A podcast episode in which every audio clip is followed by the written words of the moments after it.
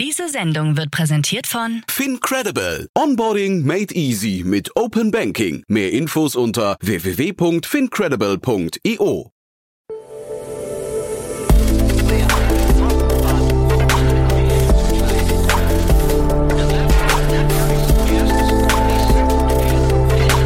Startup Insider Daily. Investments und Exits.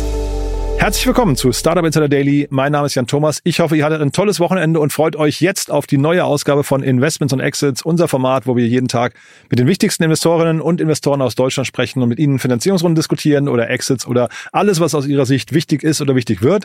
Heute zu Gast ist Christian Buchenau von Square One und äh, die aufmerksamen Hörerinnen und Hörer von euch wissen, wir waren gerade erst vor einer Woche bei Square One zu Gast auf dem Square Summit. Wir haben dort unseren allerersten Live-Podcast äh, aufgezeichnet. Ein tolles Event gewesen, eine tolle Erfahrung und bestimmt auch nicht unser letzter Live-Podcast. Aber ja, es hat so viel Spaß gemacht, deswegen haben wir Christian direkt nochmal eingeladen und mit ihm zwei tolle Themen besprochen. Eine sehr frühe Runde und dann ein Thema, das war mir gar nicht so bewusst, aber das lässt sich zusammenfassen als der Hauptgrund, warum Startups scheitern, vor allem in der frühen Phase. Und was es damit auf sich hat, das lüftet jetzt gleich Christian Buchenau von Square One. Werbung.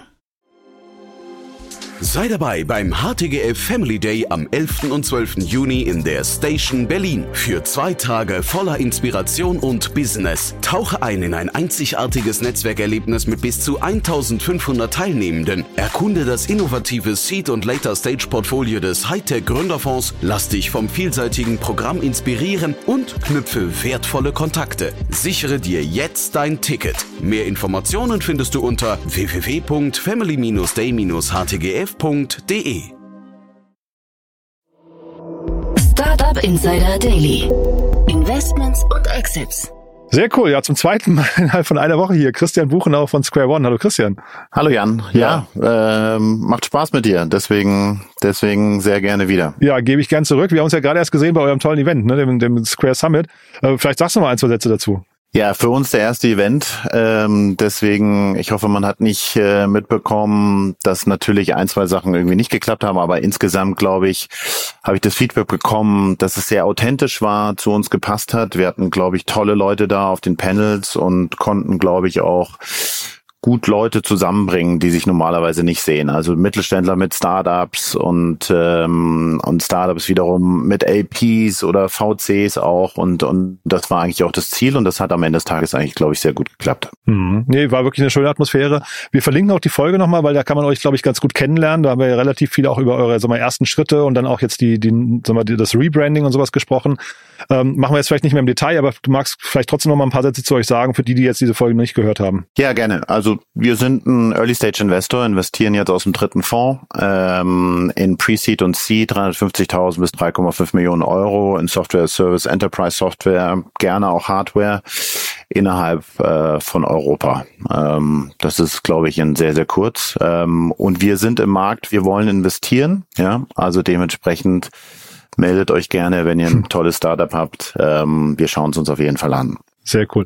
Und wir sprechen heute eigentlich, glaube ich, komplett über den Early Stage Bereich. Ne? Wir, wir, haben eine Runde, die wir jetzt besprechen, und dann im Nachgang äh, oder im, im quasi zweiten Teil haben, haben wir wirklich ein super Thema, finde ich. Da freue ich mich auch drauf. Aber lass uns mal, finde ich, mit dem mit dem Investment anfangen. Ne? Ja. Ähm ich bekomme ja immer eine Liste von euch und äh, da darf ich mir dann eins aussuchen und dann habe ich äh, Reverse.io äh, ausgesucht. Die haben, glaube ich, eine 1,5 Millionen Runde mit unseren Freunden von Speed Invest ähm, gemacht. Ähm, das ist im Bereich, das ist eine Plattform für Carbon Capturing.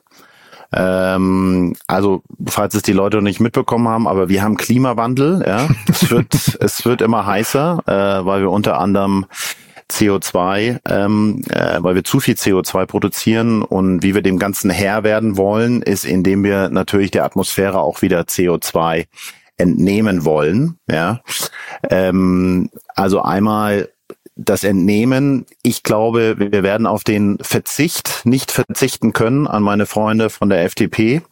ähm, also ich glaube, da müssen wir uns auch ein bisschen im Lifestyle irgendwo ändern, weil alleine durch Technologie wird es nicht gehen, aber es ist natürlich ein großer Treiber davon. Mhm. Und man muss sich das immer so vorstellen, man hat eigentlich vier Schritte. Man hat einmal das ganze Thema die Projektplanung, also es laufen Teams rum, die Projekte planen, ähm, um damit Zertifikate zu zertifizieren. Ja, Ähm, da gibt es dann zwei Arten davon, ähm, dieser Carbon Credits. Einmal die eine Seite ist naturbasiert, also es bedeutet ganz plump, indem du Wälder zum Beispiel ähm, anpflanzt und die andere ist technisch basiert, ähm, wo du dann eigentlich Direct Air Capture versuchst darzustellen durch Filter oder, oder Membrantechnologie. Mhm. Und wir hatten zum Beispiel den CTO von, ähm, von Climeworks ähm, bei uns, den Carlos Hertel auf dem Panel, der darüber sehr viel erzählt hat. Die sind sehr erfolgreich in dem Zusammenhang. Also es bedeutet, das ist die Projektplanung, mit denen du Projekte aufsetzt äh, und damit auch Zertifikate irgendwo erstellst oder produzierst. Und dann kommt eigentlich ähm, Reverse ins Spiel, ähm, die dann wiederum auf der einen Seite einmal messen, nämlich den Impact. Also wie viel spare ich denn überhaupt damit ein? Ja. Ähm, da haben die eine Lifecycle-Analyse entwickelt oder ein, oder ein Framework, in dem sie eigentlich dann genau messen können, wie viel man einspart. Ähm, das ist die IP der Firma unter anderem. Der zweite Schritt ist dann die Verifizierung, sprich, du musst dann eigentlich diese Zertifikate verifizieren lassen, so dass du sie dann am Ende des Tages auch irgendwo traden kannst. Das bedeutet, du hast Prüfformen, du hast aber auch Partner, die du reinbekommst. Einer der Partner ist zum Beispiel Gold Standard oder Vera ähm, und machst dann eigentlich Reports daraus, die dann auch offiziell anerkannt wird, nämlich, dass du jetzt ein CO2-Zertifikat hast. Und das dritte Thema ist dann die Monetarisierung. Also wer schaut eigentlich nach diesen Zertifikaten? Das sind die Corporates, die diese Zertifikate für ihre CO2-Bilanz ähm, ähm, brauchen. Und ähm, Reverse bietet dann eigentlich ein Marketplace ein, auf dem man dann diese Zertifikate irgendwo kaufen kann. Ja, und der Corporate kann sich dann eigentlich aussuchen, in welchem Vertical will ich mir so ein Zertifikat kaufen, also basierend auf welcher Technologie oder naturbasiert. Ähm, der kann sich dann natürlich irgendwo aussuchen, wo will ich das Ganze irgendwo darstellen ähm, und auch wie viel Impact sollen die einzelnen Zertifikate haben. Ja, und so kann er sich eigentlich ein sehr, sehr gutes CO2-Zertifikate-Portfolio zusammenstellen.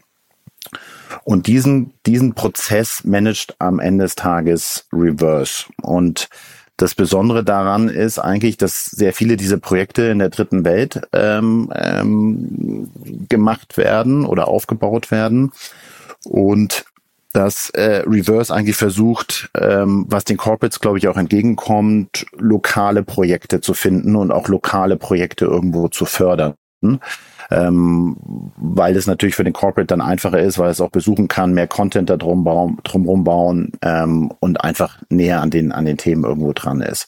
Und das versucht Reverse.io dann am Ende des Tages irgendwo darzustellen. Das ist eigentlich ein, also sehr zeitgeistig. Du hast gesagt, du hast gesagt wir haben Klimawandel, ähm, keine Frage, aber das heißt, daraus entstehen natürlich viele, viele ähm, Bedürfnisse oder Pro Problemlösungen, die man einfach braucht. Ne? Und ich glaube, das ist so eine, da macht man erstmal einen Haken dran, weil irgendeinen Player wird es geben oder vielleicht auch mehrere, das ist wahrscheinlich kein Winnertext oder Markt, der hinterher diesen Markt hinterher äh, besetzt und für Corporates zum Beispiel dann ähm, ja also eine adäquate Lösung bietet, ne? Absolut. Also der Need ist da. Jeder braucht CO2-Zertifikate und ich glaube, ähm, je einfacher wir diese Projekte unterstützen können, nämlich genau in diesen in diesen vier Steps, ähm, über die ich gerade gesprochen habe, desto besser ist es. Desto mehr haben wir am Ende des Tages, desto mehr CO2 können wir der Atmosphäre entnehmen, ähm, was natürlich für uns dann ähm, oder für das Klima gut ist und einen guten Impact hat. Wie, äh, da seid ihr relativ, ähm, sagen wir, versiert, weil ihr nah dran seid in ganzen frühen Phasen und, und B2B-Startups.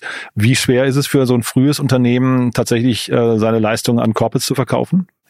Glaube, dass die Käuferseite nicht das größte Problem ist. Mhm. Also ich glaube, dass ähm, auch die, die, die Unternehmen brauchen diese Zertifikate und suchen eigentlich nach Lösungen und Plattformen, die ihnen ein breites Portfolio ermöglichen. Ja. Und ähm, ich glaube, die Schwierigkeit besteht ähm, in der Verifizierung ähm, und ähm, auch dann aber in dem Messen. Also da muss ich einfach ein, ein Workflow, ein Prozess, eine Lifecycle äh, Analyse irgendwo darstellen können, damit es am Ende des Tages auch wirklich anerkannt wird, ja, diese mhm. Zertifikate, weil ich glaube, es gibt natürlich wie in jedem Vertical auch viele Leute, die äh, die das nicht professionell irgendwo angehen und ähm, dementsprechend ähm, ist es glaube ich schwierig da den, den Workflow und den, und den Prozess sehr, sehr gut irgendwo darzustellen. Und ähm, es gibt viele dieser Plattformen. Ähm, diese Plattform zeichnet sich jetzt unter anderem dadurch aus, dass sie vor allem lokale Projekte mhm. ähm, betreuen will, ähm, was ich für richtig halte. Und ähm, dementsprechend ist das, ist das Thema generell natürlich sehr, sehr interessant. Ich glaube, das Lokale ist nochmal ein richtiges Asset, ne? weil du es gibt ja viele, die so ein bisschen so im Verruf stehen, ne? so ein bisschen Schindluder, Exakt. schwarze Schafe und sowas. Und ich glaube, wenn es lokal ist, kann man eigentlich relativ schnell Trust aufbauen. Genau, genau. Und in diesem ganzen Ökosystem bilden sich natürlich extrem interessante Player, ja. Es mhm. gibt zum Beispiel South Pole, das ist immer so das McKinsey der CO2 Aus der Schweiz, ne, glaube ich. Oder? Genau, wird das, wird das äh, genannt. Ähm, die äh, auch alle vier Prozessschritte, wenn ich richtig informiert bin, irgendwo abdecken, aber auch vor allem in der Projektplanung. Und ja, mittlerweile, also wächst äh, unglaublich und daran kann man, glaube ich, auch den Need irgendwo ab äh, ähm, dran, dran äh, kann, kann man sehen, dass es einen großen Need gibt. Und ähm, deswegen ist es das Thema natürlich spannend. Sag nochmal Einsatz zum Geschäftsmodell. Wenn ich, du sagst, es hat so einen Marktplatzcharakter auch, ist das dann ein Provisionsmodell? Ich glaube, dass, dass, dass sie eine Take Rate nehmen werden und dass sie aber natürlich auch versuchen werden, irgendwo die Corporates zu, mon zu monetarisieren, indem sie einen, äh, einen ganz normalen Annual Recurring Revenue mhm. ähm, ähm, ähm, bezahlen, weil sie natürlich auch Zugang zu der Plattform, zu ihrem Portfolio haben, mhm. das Portfolio auch irgendwo äh, jederzeit sichten können, sehen können, wie sich entwickelt. Du hast ja natürlich auch Zertifikate, die vielleicht auch mit der Zeit irgendwie an Wert verlieren, äh, gerade die ganzen naturbasierten, äh, wenn der Wald abbrennt, Trend, den du den du, den du ähm, angebaut hast, dann sind die Zertifikate natürlich nichts mehr wert. Also es mhm. gibt da auch Wertschwankungen und dementsprechend werden sie da auch Services für die Corporates anbieten. Ja, finde find ich, finde ich clever, weil, sag mal, weiß nicht, ob ich da einen Irrtum habe, aber Marktplatz äh, versus irgendwie, ich versuche irgendein Subscription-Modell hinzubekommen. Marktplatz ist ja immer so ein bisschen flüchtiger, ne? weniger planbar für ein, für ein Unternehmen und auch die Login-Effekte sind nicht ganz so hoch in der Regel. Ne? Ja, in der Regel schon, klar. Ja. Ähm, aber du versuchst natürlich, äh, eines deiner Assets sind, ähm, sind die, sind die Corporates und ähm, die musst du natürlich irgendwo an dich binden. Und mhm. ähm, das ist auch das ganze Thema Reporting, was ich vorher angesprochen habe. Die müssen natürlich diese Reports auch irgendwo dann verwenden, um dann wiederum an ihre Stakeholder zu reporten.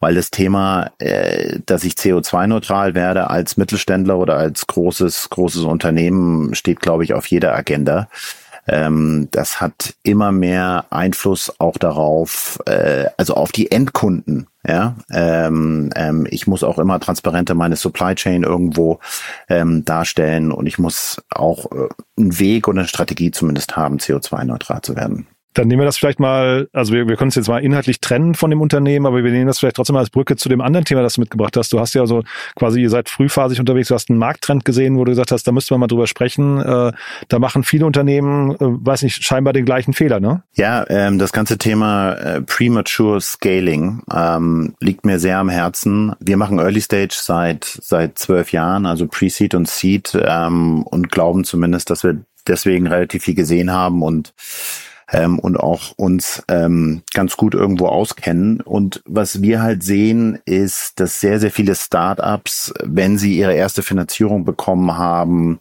zu früh skalieren. Skalieren mhm. bedeutet ähm, zu schnell Leute aufbauen, ähm, bevor sie überhaupt ein Product Market Fit haben. Ja. Und was bedeutet Product Market Fit? Product Market Fit bedeutet einfach, das ist, dass ich noch Schwierigkeiten habe, mein Produkt an Kunden zu verkaufen. Das kann daran liegen, dass das Produkt noch nicht fertig ist. Ja, also noch nicht richtig fertig ist oder auch mhm. noch keinen richtigen ROI beim Kunden irgendwo erzeugt. Ähm, das kann daran liegen, dass ich zu lange Sales Cycles habe, weil zum Beispiel die Integration zu lange dauert oder zu schwierig ist, dementsprechend ähm, der Sales zu lange dauert. Ja, das kann aber auch sein, dass ich noch nicht das richtige Pricing gefunden habe, weil ich zu teuer oder zu billig bin, weil ich nach Seeds abrechne, Lizenzen oder nach Volume. Ja, Oder das kann aber auch bedeuten, dass mein Produkt zum Beispiel für einen großen Enterprise noch nicht stabil genug ist. Ja, also sprich, wenn der mal äh, mit vielen Leuten da irgendwo drauf geht, dass das Produkt irgendwie in die Knie geht. Mhm. Und die diese Product Market Fit Phase dauert erfahrungsgemäß schon relativ lang. Und was wir aber sehen ist, dass viele Gründer trotzdem in der Zeit sich Overhead irgendwo aufbauen, mhm. ja. Mhm. Und dass sie eigentlich eine große Orga bauen, bevor sie signifikante Umsätze machen. Mhm. Und ähm, das ist ein das ist ein Riesenproblem aus meiner Sicht. Wir sehen ganz viele VP Sales und Head of Sales in den Companies rumhüpfen, ähm, hm. obwohl die obwohl die Produkte noch gar nicht fertig sind. Ja und und das hat das hat ein Problem in in den unterschiedlichsten Dimensionen. Und also erstmal geht es ja um Kosten dabei, ne? Vermute ich mal. Ähm, ne? Nicht nur. Nee? Nicht nur. Also aus meiner Sicht ähm, natürlich. Ähm, Seed ist ein ist ein Kampf gegen die Zeit. Mhm. Ja. Also ich habe, äh, je höher die Burnrate ist, desto weniger Zeit habe ich natürlich in KPIs reinzuwachsen, die ich für eine Series A irgendwo brauche. Ja, ähm, ist natürlich ein riesen, riesen Faktor. Und dementsprechend, ähm, je weniger Kosten ich habe, desto länger ist die Runway mhm. und desto mehr Versuche und Experimente kann ich auch machen. Ja, mhm. ähm, das ist aber nur eine eine der Dimensionen. Aus meiner Sicht ähm, hat es auch eine, einen Einfluss auf die Kultur zum Beispiel. Ja, mhm. wenn ich eine, eine Firma bin, die gerade irgendwo geraced hat, dann ist es eine der wichtigsten Themen, eine Kultur irgendwo zu bauen, aber auch zu leben. Ja. Mhm. Ähm, ich muss äh, mein Mission Statement haben, meine Vision genau wissen. Ich muss, muss, äh, wie ich mit den Leuten arbeite. Ähm, also äh, ich muss eine verschworene Mannschaft, äh, Mannschaft einfach werden. Mhm. Ja. Und das ist natürlich schwierig, wenn jede Woche zwei neue Leute dazukommen, dann ist es einfach schwieriger, eine Kultur irgendwo aufzubauen, die auch jeder inne hat ähm, und, und der, nach der auch lebt oder arbeitet. Ähm, aus meiner Sicht geht die Effizienz äh, verloren, ja, und es ist auch schwieriger, glaube ich, so eine Dur-Mentalität irgendwo aufzubauen, ja, in dieser Firma, weil du zu viele Köpfe hast und dementsprechend Sachen auch ähm, vielleicht jemand anderen gibst, nicht selber mehr dafür verantwortlich bist und diese ganzen Geschichten. Deswegen ist Kultur ein ganz, ganz, ganz, ganz wichtiges Thema, natürlich neben der Zeit. Ähm, ich muss ein Core-Team sein, was verschworen ist, was eine Kultur aufbaut, von der ich dann eigentlich leben kann, wenn ich eine Firma später skaliere, wenn ich 50 Leute, 500 Leute werde oder, oder wie viel auch immer. Und, und da sehen wir eigentlich äh, eine ganz wichtige Zeit in dieser Zeit, oder das ist eine ganz wichtige Zeit äh, am Anfang eben ähm, diese zu bauen. Und das ist schwierig, wie gesagt, wenn jeden Tag ein bis zwei Leute, neue Leute dazukommen. Mhm. Wir hatten jetzt gerade diese ganze Phase der Layoffs, ne? Das heißt, da haben wahrscheinlich dann viele Unternehmen sich darauf zurückbesonnen, gesagt, naja, vielleicht kriegen wir bestimmte Dinge auch mit kleineren Teams hin oder wir sind zumindest zu schnell gewachsen, wir haben zu große Kostenapparate aufgebaut. Das sind ja jetzt ganz oft keine schlechten Unternehmer gewesen. Das heißt, ähm, so für die Selbstreflexion, wann merke ich denn als Unternehmer, weil ich glaube, in dieser Premature-Phase äh, oder bei diesem, bei diesem Problem sagt man immer, Forbes spricht übrigens davon, ich habe mal so ein paar alte Artikel gelesen, das ist der Nummer eins Grund, warum Startups scheitern. Das ist ja auch nochmal spannend. Und äh, die sagen, es ist gar nicht das, dass die Unternehmen falsche Dinge tun, sie tun sie nur nicht in der richtigen Reihenfolge. Ja, ich, äh, ich glaube auch, ähm, wir haben mit dem Mirko Novakovic äh, von Instano, mit dem Gero Decker von, ähm, äh, Signavio, von Signavio mhm. ähm, auf, auf unserem Panel darüber gesprochen und äh, wir haben ihn gefragt, mein Kollege Federico, ähm, äh, wann, hattest, wann hattet ihr das Gefühl, dass ihr Product Market Fit habt? Und ähm, die haben beide gesagt, unisono, äh, oder unabhängig voneinander, ähm, dass sie, Product, dass sie zum ersten Mal das Gefühl hatten, dass sie Product Market Fit haben, als fremde Leute, also nicht sie selber mhm. oder geheierte Leute das Produkt an Kunden verkaufen konnten. Mhm. Ja. Und ähm, und das das sagt schon was aus, mhm. ja. Ähm, und das finde ich sehr interessant und das kann natürlich für die eine Firma bedeuten, dass das, äh, wenn man das auf ein Umsatzlevel irgendwie heben will, dass das vielleicht 250k RA sind und bei anderen 500k RA. Ähm, aber ich glaube sehr daran, dass, dass Gründer vor allem auch am Anfang äh, selber Sales machen müssen, äh, weil sie einfach auch die Probleme der Kunden noch mal besser verstehen müssen. Sie müssen eigentlich obsessed sein mit den Problemen der Kunden. Ja, das sagen wir immer. Äh, wir suchen nach Leuten, die obsessed sind mit Problemen und die dann eigentlich die, die Lösung bauen wollen in der Form von Produkten in großen Märkten. Ja, und darum muss ich die ganze Zeit, das muss ich die ganze Zeit darum irgendwo drehen, einfach ein besonders gutes Produkt irgendwo zu bauen. Und, ähm, und das kann ich natürlich nur, wenn ich nicht äh, 50 Prozent der Zeit mit Hiren irgendwie äh, äh, beschäftigt bin, sondern wenn ich draußen bin und das Produkt äh, ja fühle und lebe. Ja? Mhm. Und das, das ist, glaube ich, ganz wichtig.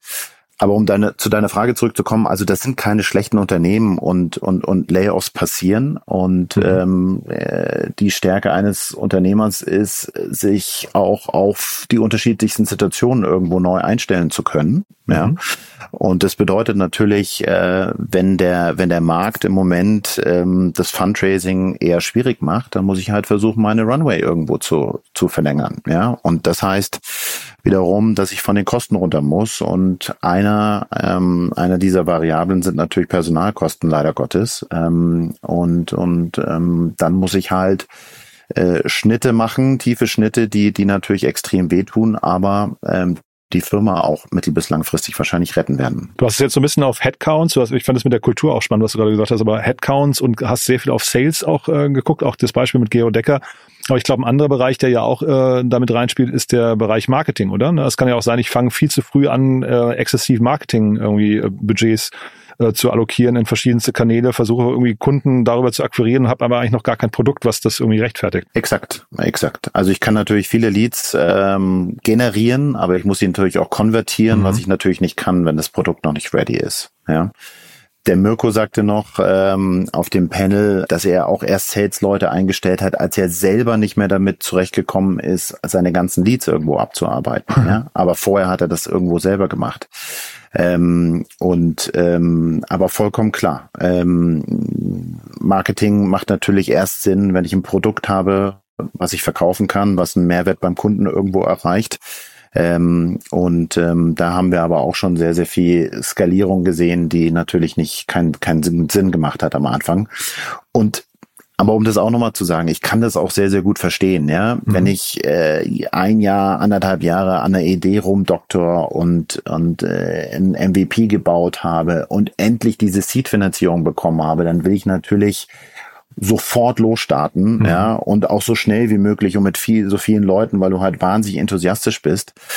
Ähm, aber äh, die Erfahrung hat zumindest äh, bei uns im Portfolio gezeigt, ähm, dass es äh, oft keinen Sinn macht, nach einer Seed überhaupt äh, erstmal Leute zu heiren, sondern ganz normal irgendwo weiterzuarbeiten, bis ich eben Proc Market Fit erreicht habe und dann sehr gezielt zu hiren in den unterschiedlichsten Bereichen, ja, äh, im Sales, aber auch im Marketing, um die Leads irgendwo aufzubauen. Da habe ich ein schönes Zitat in dem Kontext vorhin gelesen zu, äh, von Paul Graham, der hat gesagt, irgendwie, wenn ein Startup gut wächst, aber es eigentlich immer noch Dinge gibt, die man nicht tun kann, weil man nicht genug Leute hat, ist eigentlich genau richtig, weil so fühlt sich Startup halt eben an. Ne? Das ist der quasi der, der Alltag im Startup. Exakt so ist es. Und äh, ich muss ganz ehrlich sagen, in den Firmen, in, in, in denen wir leider Leute entlassen haben, ist oft das Output-Level nicht gesunken. Ja? Mhm. Ähm, weil eben die Leute mehr mit der Organisation mehr mit Administration und äh, äh, beschäftigt waren und ähm, das, das hilft natürlich auch nicht. Siehst du da, ich meine, ihr seid primär B2B, ne? aber siehst du da einen Unterschied zu B2C-Produkten? Weil da ist ja der Kundenkontakt äh, und der, du hast ja vorhin gesagt, äh, Mehrwert beim Kunden und kein richtiger ROI und sowas. Das kriege ich da gar nicht so richtig raus, ne? Ja, im B2C, B2C habe ich natürlich immediate Feedback. Ja. Mhm. Also ich muss eine Landingpage ins Web stellen und sehe sofort, ähm, was kostet mich der Klick, äh, was kostet mich der, der Kunde bis zum Warenkorb und ob er kauft oder nicht. Also da habe ich immediate Feedback. Das ist im B2B-Bereich, vor allem im Enterprise-Software-Bereich, wo ich ja normalerweise wahrscheinlich Sales Cycles von teilweise sechs bis neun Monaten mhm. habe, äh, sehe ich das natürlich viel, viel später. Aber gerade da darf ich dann nicht zu früh heiern, sondern muss auch wirklich gucken, ob ich, ob mein Produkt ready ist, um an einen großen Enterprise auch irgendwie, äh, dass ich das verkaufen kann. Und ja. sag nochmal trotzdem, wie, wie mache ich das? Also diese, diese eine Frage, also kein richtiger ROI, den, den ich, den ich noch nicht habe, ja, den ich noch nicht äh, ähm, bieten kann gehe ich da mit Kunden ins Gespräch? Also du hast ja vorhin gesagt, man ist so ein Customer-Problem obsessed irgendwie, das klingt auch total sympathisch, aber sind das dann wirklich so enge Gespräche, die ich dann permanent mit verschiedenen Kundengruppen vielleicht führen muss? Oder wie komme ich an diese Fragestellung an, also an die Antwort auf diese Fragestellung? Ja, das, äh, du bist mit, mit Kunden im Gespräch und bietest, bietest an, vielleicht auf Consulting-Basis, dass du ihnen Lösungen baust, ja, mhm. und einen kleinen MVP baust. Ähm, ähm, also da gibt's, gibt es die unterschiedlichsten Formen und viele Kunden sind da auch offen. Ähm, die lassen dich jetzt natürlich nicht gleich an das Herzstück ihrer Software irgendwo ran, mhm. aber die probieren natürlich Themen mit dir aus, ja. Und, und, ähm, und mit denen kannst du auch sehr, sehr viel irgendwo durchtesten. Und der Product Market Fit ist dann eigentlich, wenn du das replizieren kannst, ohne den Consulting-Anteil. Mhm. Ja. Das ist eigentlich, wenn du dann Product Market Fit hast. Also wenn du ganz normal irgendwo durch einen Sales Cycle durchläufst, der wie auch immer wie lang ist, und dann einen Kunden irgendwo closen kannst. Sehr spannend. Das Ganze hat auch so ein bisschen, glaube ich, mit Disziplin zu tun. Ne? Du hast ja vorhin gesagt, du hast Verständnis dafür, ähm, dass dann Unternehmer nach anderthalb Jahren tüfteln, jetzt ist Geld auf dem Konto, dass sie dann auch so durchstarten wollen und wollen sich das Team irgendwie. Team ist ja dann oft auch mal so ein, ein Teamwachstum. Ich weiß es, dass ganz viele Leute damit irgendwie auch, was sind so mit stolzer Brust sagen, ja, wir sind jetzt irgendwie um 30 Leute gewachsen dieses Jahr oder sowas. Ne? Statussymbol. Ja, ja Statussymbol, genau. So ja, ein bisschen fühlt ja. sich manchmal an. Ne? Aber ähm, diese Disziplin äh, in euren frühen Gesprächen mit den Startups, wie könnt ihr das rauskitzeln aus den Leuten, ob sie diszipliniert, diszipliniert genug dafür sind, mit den Kosten richtig umzugehen? Nein, wir sprechen ja mit denen, äh, wie sie die, die Mittel, die sie einwerben, verwenden wollen. Mhm. Ja, also wie schaut euer Hiring-Plan aus? Warum wollt ihr den hiren? Was sind die nächsten Milestones im Produkt und so weiter und so weiter? Also wir diskutieren das vorher und ich würde es gar nicht Disziplinlosigkeit nennen, sondern es, ich glaube, es ist fehlende Erfahrung, ehrlicherweise. Mhm. Ja, also ich bin mir ziemlich sicher, dass äh, ähm, Second-Time und Third-Time äh, äh, wahrscheinlich nicht so ein Premature Scaling irgendwo machen, mhm. ja, weil sie ganz genau wissen, wie lange das eigentlich noch geht, ja, weil sie ganz genau wissen, dass ich nochmal 24 Monate brauche, um da und da irgendwie reinzuwachsen, ja.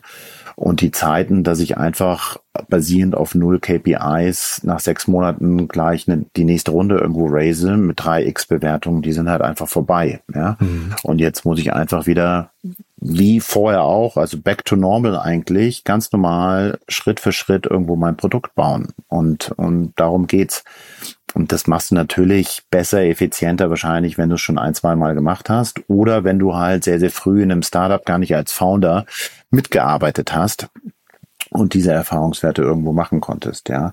Und darüber hinaus sollten ehrlicherweise auch dein Board und deine Shareholder ähm, da irgendwie Hinweise auch zu geben, ja, und das zumindest mit dir, mit dir diskutieren. Also ich will da gar nicht irgendwie die, die, die Schuldkarte irgendwo hinschieben. Mhm. Also da sind dann alle, alle Stakeholder eines solchen Startups sind dann irgendwo gefragt ähm, das zumindest zu diskutieren. Ja, manchmal kann es natürlich auch Sinn machen, sofort zu skalieren, warum auch immer. Mhm. Ja, ähm, aber aber aber das das sind gar nicht gar nicht nur die Gründer, sondern das ist das ist eine Gemeinschaftsaufgabe am Ende des Tages. Finde ich spannend, dass du es ansprichst, weil das hatte ich mir noch als Frage aufgestellt, die Rolle der Investoren dabei, weil die also wenn man jetzt gerade auf die 2021er Zeit guckt, da war ja Wachstum um jeden Preis. Ne? Da konntest, sollte ja jedes Startup möglichst früh irgendwie in diesen Landgrabbing-Modus gehen und äh, möglichst viele Marktanteile gewinnen da höre ich ja jetzt raus, dann ist jetzt ist nicht nur da waren die Bewertungen utopisch, sondern oder oder deutlich zu hoch, sondern da hat man vielleicht auch äh, investorenseitig ein paar Fehler gemacht, ne? Ja, alle haben Fehler gemacht. Ich glaube, dass da teilweise die Bewertungssprünge nicht nachvollziehbar waren und das sehen wir auch in den Korrekturen. Hm. Ähm, und ähm, ich glaube, dass es auch ganz, ganz viele Series A und Series B Companies im Moment gibt, ähm, die auf viel zu hohen Bewertungen ähm, geraced haben und die es jetzt eigentlich nicht schaffen, in die Bewertung der nächsten Runde irgendwo reinzuwachsen mit der Zeit, mit der sie, die sie, die sie noch zur Verfügung haben. Und deswegen sehen wir natürlich auch die harten Cuts überall, weil man natürlich versucht, seine Runway irgendwo nochmal zu verdoppeln, ja, und dementsprechend äh, brutal Kosten auch rausnimmt. Und also ich glaube, man muss sich auch damit abfinden, ich weiß nicht, wie du das siehst, aber Downrounds sind jetzt auch keine totale Tragödie, ne? Nein, da, gehört dazu und ja. äh, will man natürlich vermeiden, aber, aber nochmal, es ist auch keine Tragödie, wenn das Startup eben nicht funktioniert. Das gehört einfach mit dazu, ja. Und Downrounds gehören auch mit dazu. Ähm, ich glaube, wenn man gut erklären kann, dass man vielleicht ein bisschen zu optimiert hat in der letzten Runde, aber trotzdem aufzeigen kann, dass man ein tolles Produkt hat, äh, zufriedene Kunden, tolle Net Retention, also bedeutet eben, dass die Kunden zufrieden sind hohes Engagement bei den Kunden, toller ROI, ähm, Wachstum ist auch gut, aber halt nicht in dem Level, auf dem man vorher irgendwie äh, geraced hat, dann kann man doch wunderbar nochmal eine Runde in der Bewertung irgendwo raisen und es mhm. ist auch kein Beinbruch. Ich glaube, das alles ist halt kein Sprint, sondern es ist halt ein Marathon und in zwei bis drei Jahren, wenn ich dann vielleicht die übernächste Runde raise und dann aber wieder auf 3x, dann sagt man vielleicht, es war ein, war ein gutes Learning und wir haben irgendwo weitergemacht. Ja, ähm, aber diese, diese Teilerfolge, nur weil ich eine gute Series A oder B geraced habe, glaube ich, die bringen sowieso dem Ökosystem nicht weiter. Ähm, und ähm, dementsprechend ist es, glaube ich, deswegen auch so wichtig, eben diese Kultur, Kultur am Anfang so zu zementieren und so aufzubauen, ähm, dass ich dann auch einfacher und besser skalieren kann, effizienter mhm. vor allem. Ja. Super. Echt ein cooles Thema, Christian, muss ich sagen. Also toll, dass wir es besprochen haben. Dann würde ich sagen, bis hierher erstmal oder haben wir was Wichtiges vergessen? Nee, wir hören uns nächste Woche wieder, oder? genau. Ja, jetzt, jetzt immer öfters. Und du, ähm, vielleicht trotzdem nochmal euer Call to Action zum Schluss. Wer darf sich melden bei euch? Du hast gesagt, ähm, ihr investiert gerade, ne? Also ja, logisch, absolut. ihr habt Fonds, äh, vor einem halben Jahr einen, einen neuen Fonds announced, ne? Genau, Pre-Seed und Seed Companies im Software Service Enterprise Software Bereich äh, gerne auch mit Hardware. Wir schauen uns alle an und, und, und geben dann auch Feedback und ähm, ja, freuen uns eben auf Themen, die große, komplexe Probleme lösen, ja, mit tollen Produkten in großen Märkten. Ich glaube, so kann man es ganz gut zusammenfassen. cool. Du, dann ganz lieben Dank und ja, bis zum nächsten Mal einfach, ne? Alles klar. Danke bis dir. Bis dann. Ciao, Christian. Ciao. Startup Insider Daily, Investments und Exits. Der tägliche Dialog mit Experten aus der VC-Szene. Ja, das war Christian Buchenau von Square One und ich habe es ja gesagt, echt ein cooles Thema. Ich habe das unter dem Begriff Premature Scaling gar nicht so auf dem Schirm gehabt, aber ich habe mich da ein bisschen reingelesen, hat mir echt großen Spaß gemacht und äh, werde auch, glaube ich, nicht aufhören, mich damit zu beschäftigen, weil es natürlich ein Thema ist. Der Christian hat, glaube ich, richtig gesagt, was man zementieren muss im Mindset des Unternehmens und ich glaube, das werden wir hier machen, aber ich kann auch jeden von euch nur ermutigen, sich damit zu beschäftigen. Waren auf jeden Fall für mich tolle Learnings, sowohl im Gespräch mit Christian als auch in der Vorbereitung. Von daher echt cool. Wenn es euch gefallen hat, wovon ich ausgehe, dann bitte gerne weiterempfehlen. Vielleicht kennt ihr Startups, die einfach äh, vor dem Product Market Fit zu viel Geld ausgeben. Dann ja, schickt ihm doch einfach mal mit einem kleinen Smiley versehen den Link zu dieser Folge und sagt, hey, hör mal rein, das ist deine Überlebensversicherung. Äh, ich glaube, ungefähr so kann man diese Folge zusammenfassen. Deswegen, ja, ich glaube deswegen, das können nicht genügend Startups hören. Deswegen danke euch fürs Weiterempfehlen und ansonsten bleibt mir nur euch eine wunderschöne Woche zu wünschen.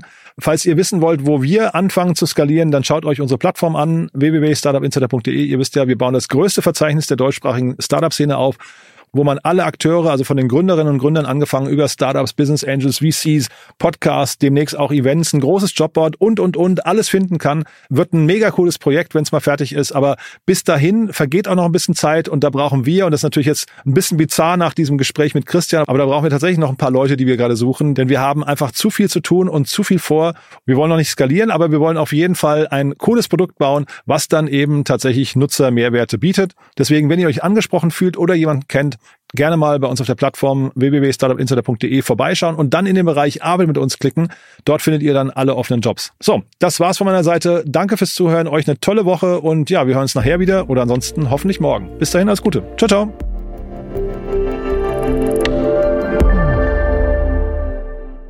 Diese Sendung wurde präsentiert von Fincredible. Onboarding made easy mit Open Banking. Mehr Infos unter www.fincredible.io.